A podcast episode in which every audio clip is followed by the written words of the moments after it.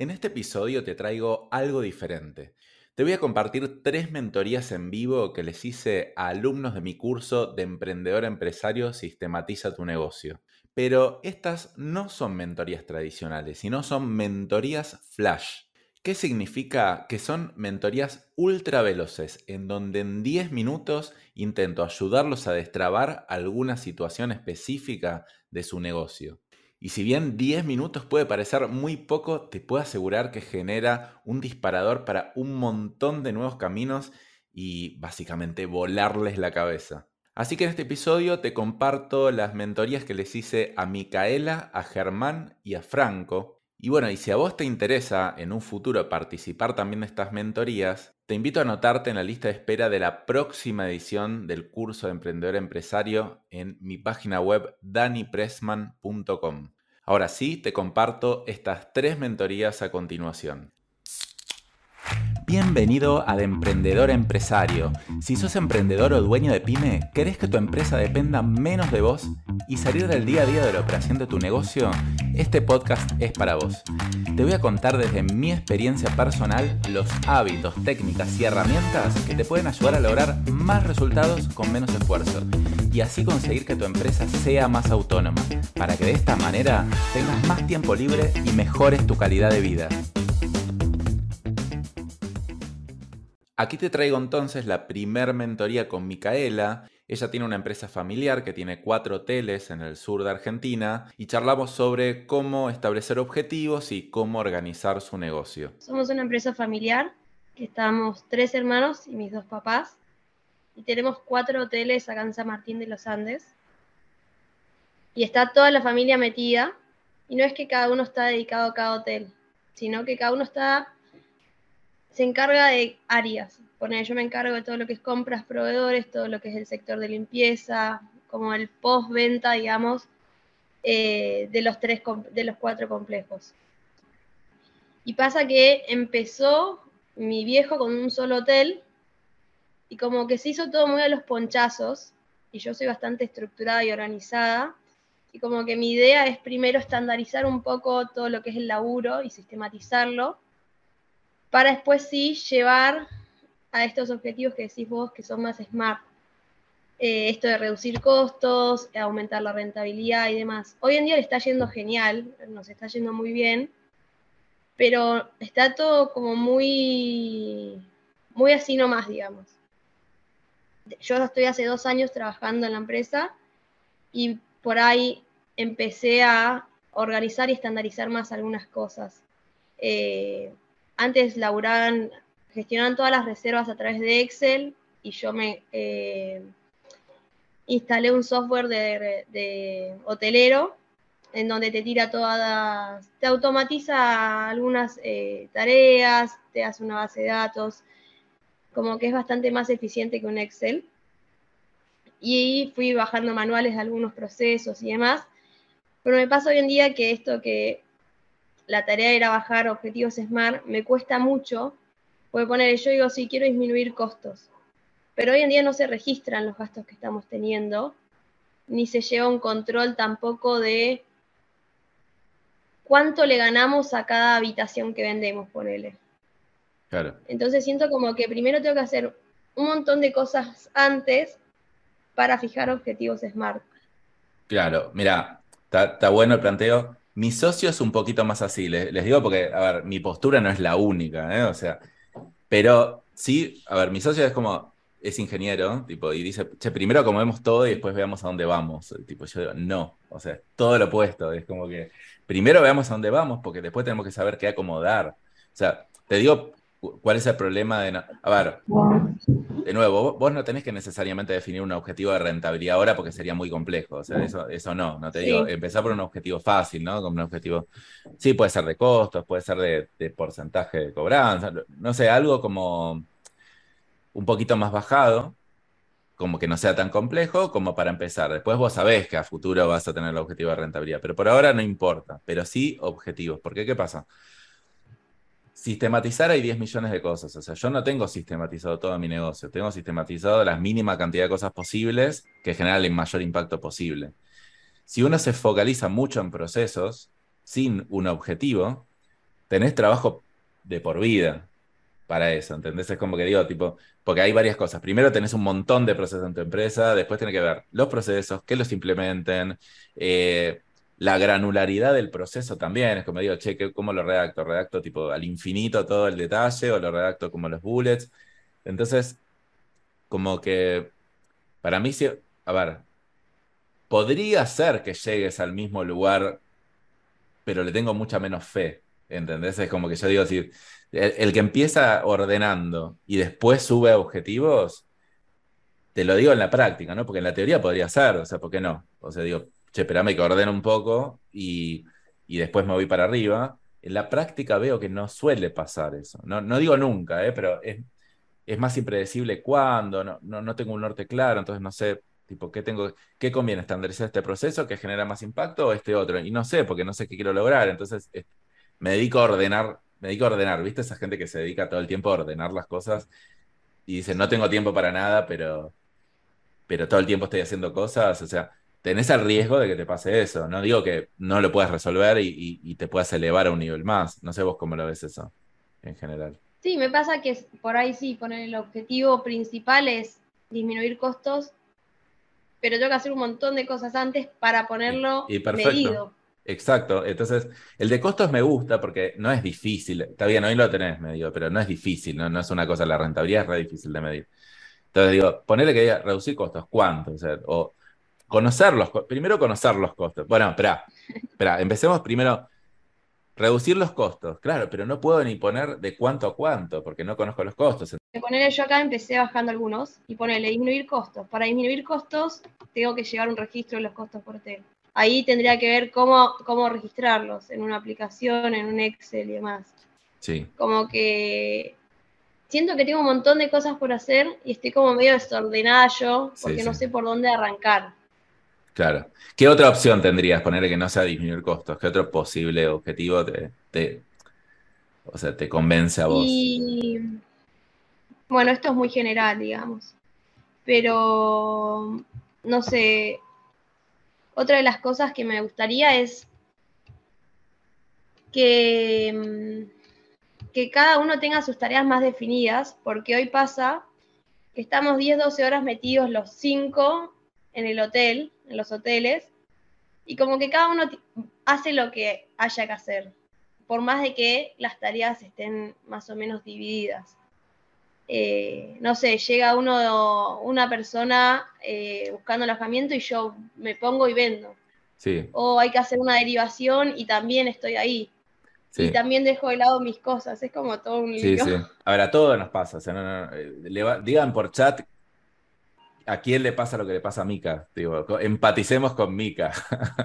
porque es así, o sea, tipo, porque uno siente que, che, esa amiga me pasa. Es importante saber que esto es una pyme, tipo, todos pasamos por esto, o sea, tipo, no existe excepción, entonces no, no es un problema lo que tenés, es normal.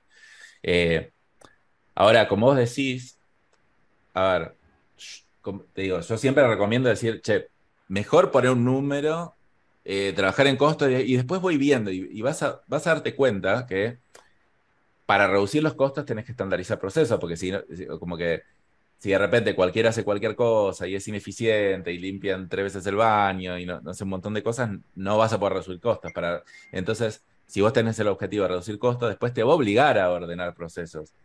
Ahora, te digo, si querés empezar por el otro lado, tampoco está mal.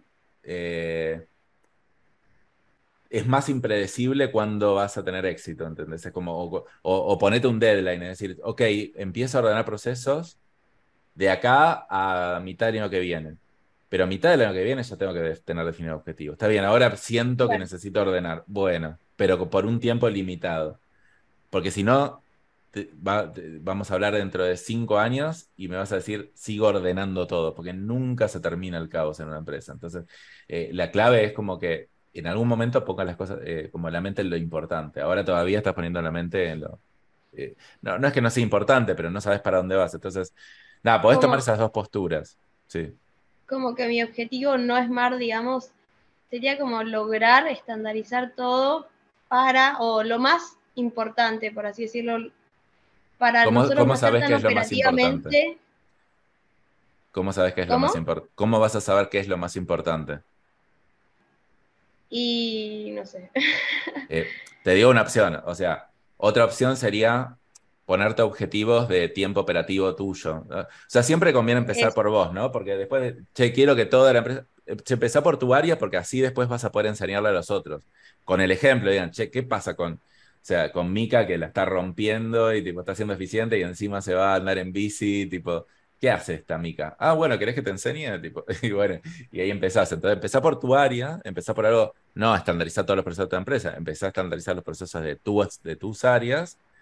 Eh, y, una met y un objetivo posible que no sea de costos podría ser tiempo operativo tuyo por día. No sé, poner, poner que ahora estás 8 horas operativa, entonces el objetivo es pasar a seis horas operativas. Entonces, como tu objetivo es pasar a seis horas operativas, tenés que estandarizar procesos. ¿Cómo priorizas esos procesos?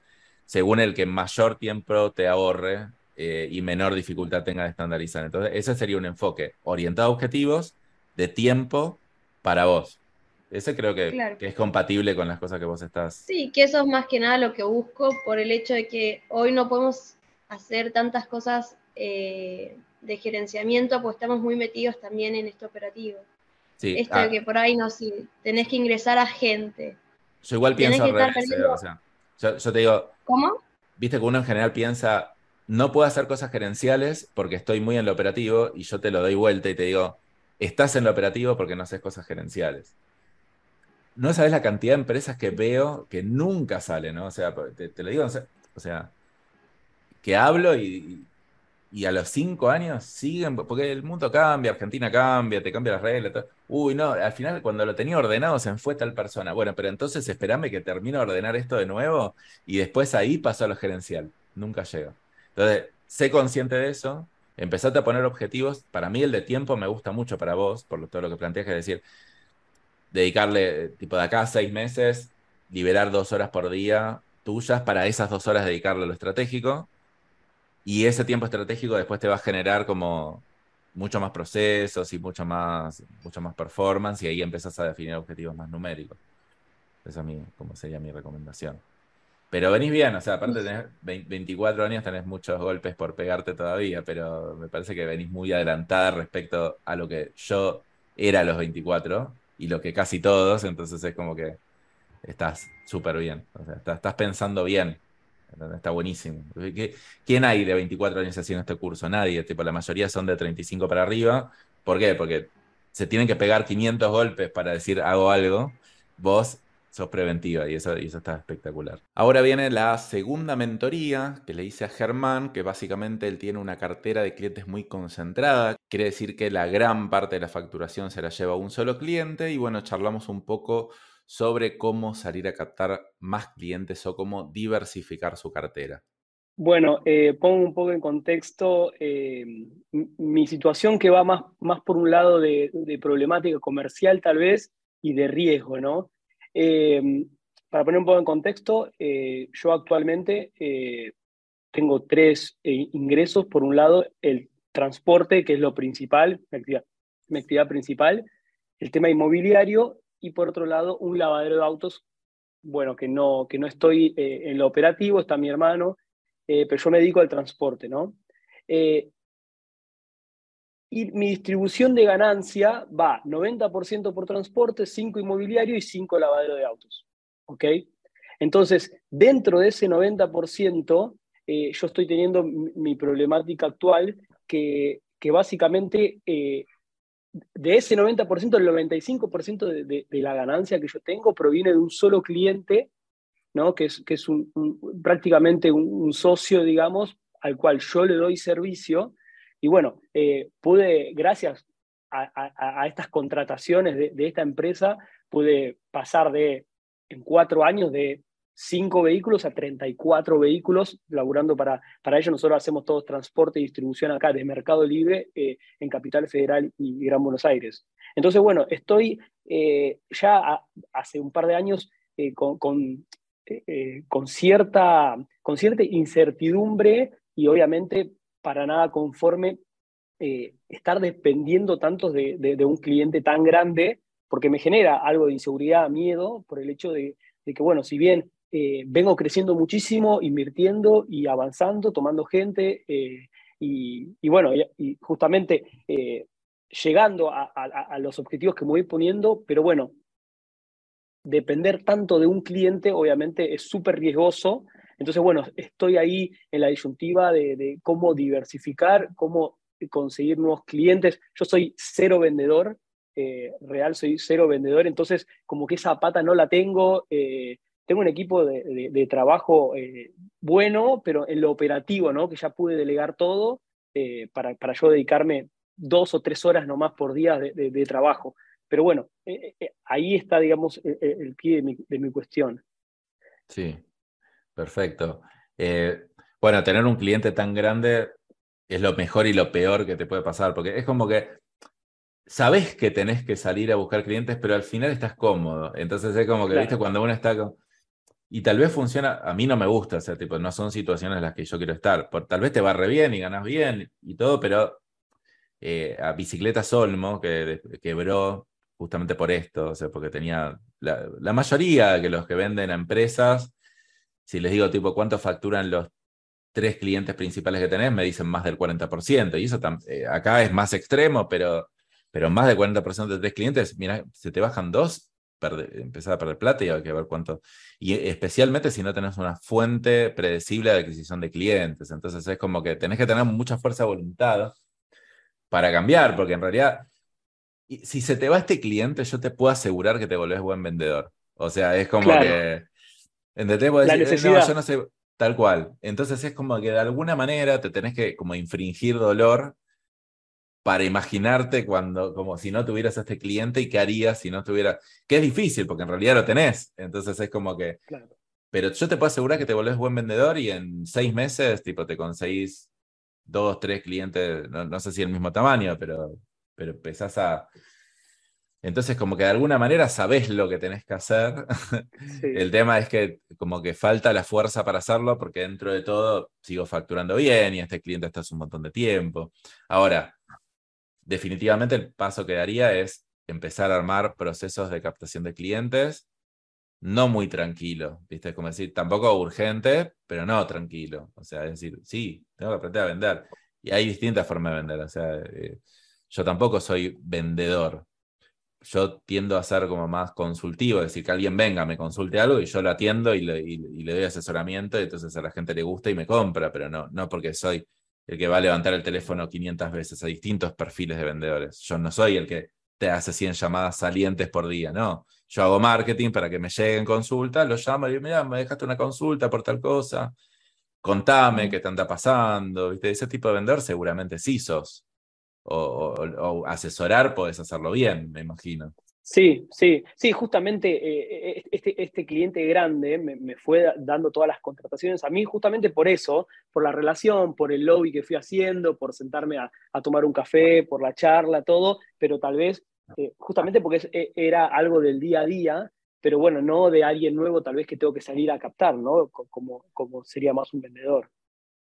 Sí, pero captar, o sea, no es que no estaría. Hay distintas técnicas. Si querés, te, te, comento un poco por acá. Después seguí, si querés, a una de mis empresas se llama Clienti, que en YouTube comparte un montón de contenido mi socio sobre esto, sobre captación de clientes. Entonces, hay videos míos también, te vas a dar una idea de. Escuchar mis podcasts también, de cómo. Hay un par de podcasts míos de cómo captar clientes, pero básicos. Empezar a entender los distintos canales. Para mí, vos, vos vendés, o sea, es eh, transporte para logístico de e-commerce sería más que todo, ¿no? O en general. Sí, sí, sí, sí, sí, sí, toda la logística de e-commerce, pero se las vendemos no al, al, que al dueño del producto, sino al que tiene el contrato con Mercado Libre, que son eh, grandes logísticas. Sí. Ah, no, ah, ok. O sea, tu cliente es la grande. La... Mi, mi, mi, cliente es la, grande, la, la, logística grande, que bueno, que ya estoy en ese proceso de pensar y ver cómo puedo llegar directamente a, em, los dueños del producto, ¿no? al, que tiene la, necesidad real y no al que lo terciariza, que es la, logística. ¿no? ¿Cuántas empresas de logística grande hay de estas? O sea, como la que tenés vos, pero hay, hay más. que eh, sí, sí, cinco, cinco, seis acá. Capital Federal. Bueno, son pocas. Que son operadores, sí. ¿Qué quiere decir? O sea, con esas sí tenés que hacer un trabajo de vendedor. O sea, de ir a tomar un cafecito, mandar un regalito. Con eso sí, porque son muy pocos. Entonces yo haría doble foco. Una, trataría de tantear con esos cinco, de juntarme, de, agregarle valor, de mandarle cosas, que te tengan presente. Tal vez no es para ahora, pero que te tengan presente. Es como decir, che, Pina, cuando, cuando alguien le falle, cuando le falle su proveedor eh, actual, tipo, que, que, vos ya tengas desarrollado una buena imagen, tal vez, te juntale a almorzar, che, pero mira que no te voy a contratar. No te preocupes, vamos a almorzar, comamos algo. Eso sí es un poquito más saliente, es algo que yo no lo sé hacer mucho, pero vale la pena estar en contacto con esos cinco, conocer cuáles son, qué hacen, qué les gusta, seguirlos por redes. Y después, sí, también trataría de ir para abajo, decir cómo hago para vender eh, más para abajo que, que, sería tipo al, directo que vende por Mercado Libre, que eso es mucho más fácil, hay mucho más volumen. Eh, obviamente trataría de de manejar un volumen mínimo. Igual, obviamente, te agarras un cliente, te va a significar el 5% de tu facturación con suerte, pero no importa, está bien eso. O sea, te va a doler porque decís, a la puta madre tengo que atender a este tipo que me está llamando, pero necesitas de esos. Tampoco extremadamente chicos. Pone un límite mínimo, pero eh, yo iría a armar una cartera de 6 o 7 de esos que generen al final el 30% de tu facturación. Trataría de ir por ese lado. Eh, y ahí puedes hacer distintas cosas también. Eh, yo también en este caso haría el saliente, es decir, me relevo toda la gente que vende mucho por Mercado Libre, consigo los datos de contacto y los contacto. Pero si no, también puedes hacer anuncios en algo más pasivo, tipo anuncios en Google.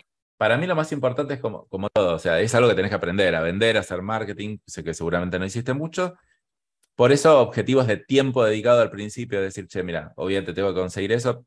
Por ahora, a ver si me puedo dedicar 6, 7 horas por semana eh, a aprender de marketing y ventas, a ir probando algunas cosas y tal vez de, acá a tres meses decís, bueno, espera, ahora sí, ya que conozco, elijo un canal y lo ataco más fuerte. Pero básicamente tenés que armar una estrategia de marketing y ventas que sea predecible. Yo creo que tu cliente te va a seguir representando mucho igual durante un tiempo, pero bueno, no es lo mismo 90% que 50%. Sí, sí. De todas maneras, es un problema un 50%. Pero bueno, es como que por lo menos... Pero no tan problema como el 90%. Tal cual, lo, arreglas, no sé, tendrás que echar a gente si pasa, pero bueno, pero lo, vas a Ahora, tipo, te fundís, o sea, ¿entendés? El cliente te dice que no y, tipo, cerrás directamente, no tenés. No, claro, sí, sí. Con el 50 vas a tener graves problemas, pero vas a poder continuar y lo vas a reacomodar. Entonces, como, nada, por ese lado, dale duro al marketing.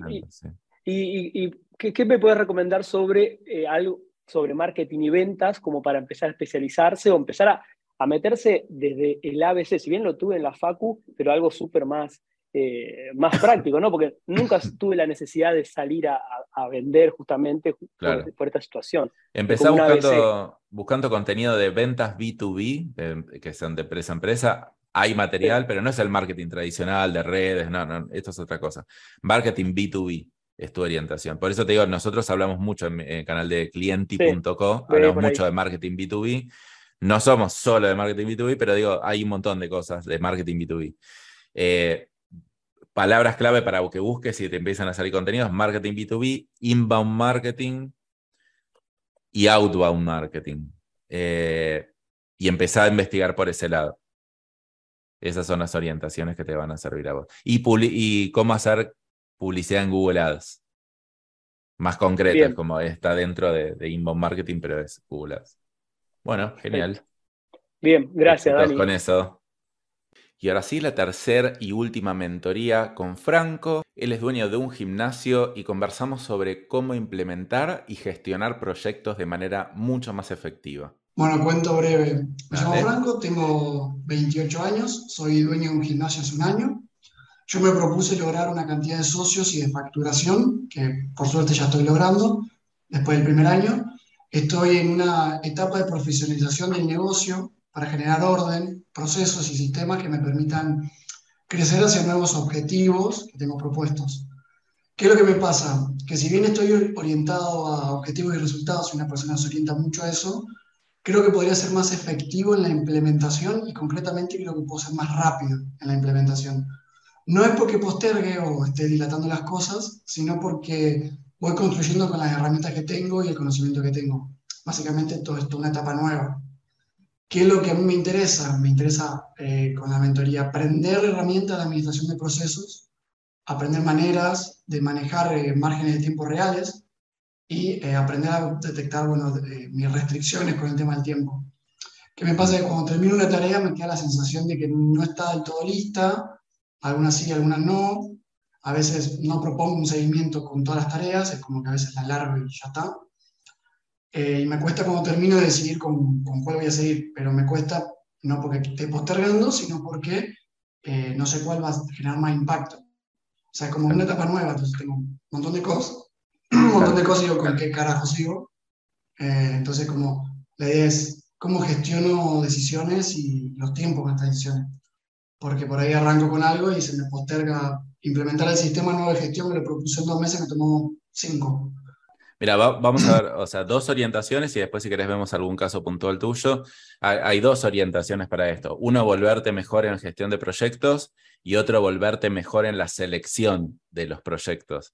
Yo soy mucho mejor en la selección de los proyectos. Es decir, tal vez no tengo la metodología más sólida en la gestión de todo, pero trato de entender cuál es el proyecto que más impacto pueda generar. Entonces, eh, vamos a hablar un poquito de esas dos, te, hablo un poquito de esas dos formas y después, bueno, fíjate en cuál te querés centrar. Siempre vas a terminar siendo mejor en una que en otra y siempre vas a tener, tener que igual saber de la otra un poquitito. Entonces, empecemos por metodología de elegir los proyectos de más impacto. En algún momento voy a grabar un episodio de esto porque es lo que me estoy dedicando yo ahora. O sea, e, es muy importante dedicarle un tiempo suficiente a elegir qué proyecto vas a encarar lo, lo, que yo hago en general para eso es, te cuento muy breve mi metodología, es primero me meto a fondo en detectar oportunidades. Es algo que estoy haciendo ahora en mis empresas. Me meto a fondo en indagar eh, en, a, los líderes, a los empleados, a los clientes, a todo, y, y, darme un panorama general de qué está pasando y qué oportunidades hay. También eh, a, a las competencias. Entonces, como que me armo una visión 360. A partir de esa visión 360, a mí se me disparan 10 millones de ideas en la cabeza. Entonces, esas 10 millones de ideas, primero las vuelco en bruto eh, y después las empiezo a ordenar. Les empiezo a decir, bueno, ok, ahora eh, tiré, cosas en bruto que fui escribiendo, yo voy tomando nota de, las charlas que tengo con la gente. Eh, esas después las paso a un Excel, como más parametrizadas, y en el Excel las pongo en orden de lo que yo creo que va a tener más importancia y más menos importancia. En el Excel también hago dos cosas. Pongo una columna que es impacto, dificultad y después como, no sé, gusto personal. Entonces, eh, ¿qué pasa? Claro, tal vez esta va a tener un impacto espectacular, pero tal vez va a ser re compleja. Entonces es como que trato de empezar por las más simples que más impacto generen y después obviamente voy bajando. Entonces ordeno y parametrizo todas esas ponele que ya lo hiciste, o, sea, una vez que ya hiciste eso, dentro de las cinco más importantes tratás de profundizar un poquito más, mínimo, no mucho más. Es como que, y ahí me dice, ¿qué impacto real puedo llegar a generar con esto? ¿Qué probabilidad de éxito voy a tener? Porque tal vez vos en algún momento estás más enfocado en cosas que sí o sí tengan que salir bien, y otro momento estás focalizado más en cosas recontra mega locas que probablemente no salgan bien, pero si llegan a salir bien van a ser una locura. A mí me, o sea, yo me estoy empezando de a poquito orientar más a esas últimas. Eh, pero obviamente al principio empiezo por las más seguras. Entonces, ahí elegís un proyecto. ¿Qué te va a pasar? Tenés que innovar varias veces, porque yo, eso que te pasó de los dos meses, cinco meses, a mí me pasa también. A ver, si bien podés planificar, es, es muy difícil planificar de entrada las cosas que no sabes que van a pasar. O sea, fácil planificar un proyecto cuando ya tenés experiencia en ese tipo de proyectos pero en general un emprendedor no. Entonces es como que decir, mira, elijo uno que creo que va a tener tal impacto, que creo que me va a llevar tanto tiempo y no, no sabes. O sea. Claro, ah, perdón, ahí lo que me pasa es que intenté hacer Gantt, diagrama de Gantt para seguir proyecto, no lo puedo seguir. Eh, e intenté hacer tablero GTD, está la lista y me termina abrumando, entonces como que. Bueno, pero. Tengo problema con la selección y el seguimiento. Eso está bien, e, ese es el seguimiento. Yo ahora terminamos lo de la selección, ¿viste? Es muy importante la selección, porque la verdad que el seguimiento, es decir, si vos elegís bien, el seguimiento pasa a ser un poquito más irrelevante, porque imagínate que, que, vos tenés eh, un proyecto que no te llevó dos meses, te llevó cinco, pero tuvo un impacto de la puta madre. Bueno, está bien, no importa, me llevó cinco, pero tuvo el impacto de la puta madre. Eso por el lado de, la selección, que yo, yo particularmente me centro más en eso porque soy mejor en eso, me gusta más eso. Y después sí, obviamente, herramientas de gestión de proyectos, un Gantt, eh, a ver, un Gantt es lo que yo uso como básico, te podrías hacer un, cursito de project management o, mirar algunos videos de project management. Eh, yo, yo, uso bastante metodología ágil, es decir, si bien yo trato de estimar el proyecto y yo tengo Gantts para mis proyectos, yo sé que en el medio van a cambiar las cosas, por lo tanto no me atengo tanto a un Gantt. Es decir, lo diseño para, para más o menos visualizar qué va en cada momento, pero después hago una revisión semanal para ir ajustando las cosas que van pasando. Ah, me pasó esto. Bueno, entonces el Gantt va a cambiar un poco porque me pasó esto. Y en sistemas se maneja igual. O sea, yo cuando, cuando desarrollamos un sistema, un, un sistema tecnológico, la gente que desarrolla sistemas tecnológicos, especialmente para una startup que no sabe bien en qué va a terminar el producto, no te cotiza por proyecto cerrado, te cotiza por hora. ¿Por qué? Porque es imposible cotizar por proyecto cerrado para una cosa que todavía ni siquiera sabes exactamente qué va a ser y seguramente en el medio se te van a ocurrir agregarle, quitarle cosas. Entonces es, yo en general recomiendo sí aprender ciertas herramientas de Project Manager, que creo que vos ya más o menos las tenés. Podrías hacerte algún cursito de eso, pero es mucho más importante seleccionar el proyecto correcto, porque incluso un proyecto muy bueno, mal, no mal gestionado, pero regularmente gestionado, es mejor que un proyecto malo, excelentemente gestionado. Entonces, para esos son los, bueno, los dos focos, ¿no? Ahora, bueno, no tenemos mucho tiempo para, para profundizar tal vez en, un caso puntual, ¿no? Como que decir, che, a ver, contame un proyecto. Si querés para la próxima, vemos, o sea, plantea otra mentoría, decir, bueno, a ver, Dani, mira, te traje tal proyecto, que es el que o traje una lista de tres proyectos que podrían ser lo que yo no, no, y... en general en general ninguno porque en general no, pasa no, va con ninguno puntual es claro.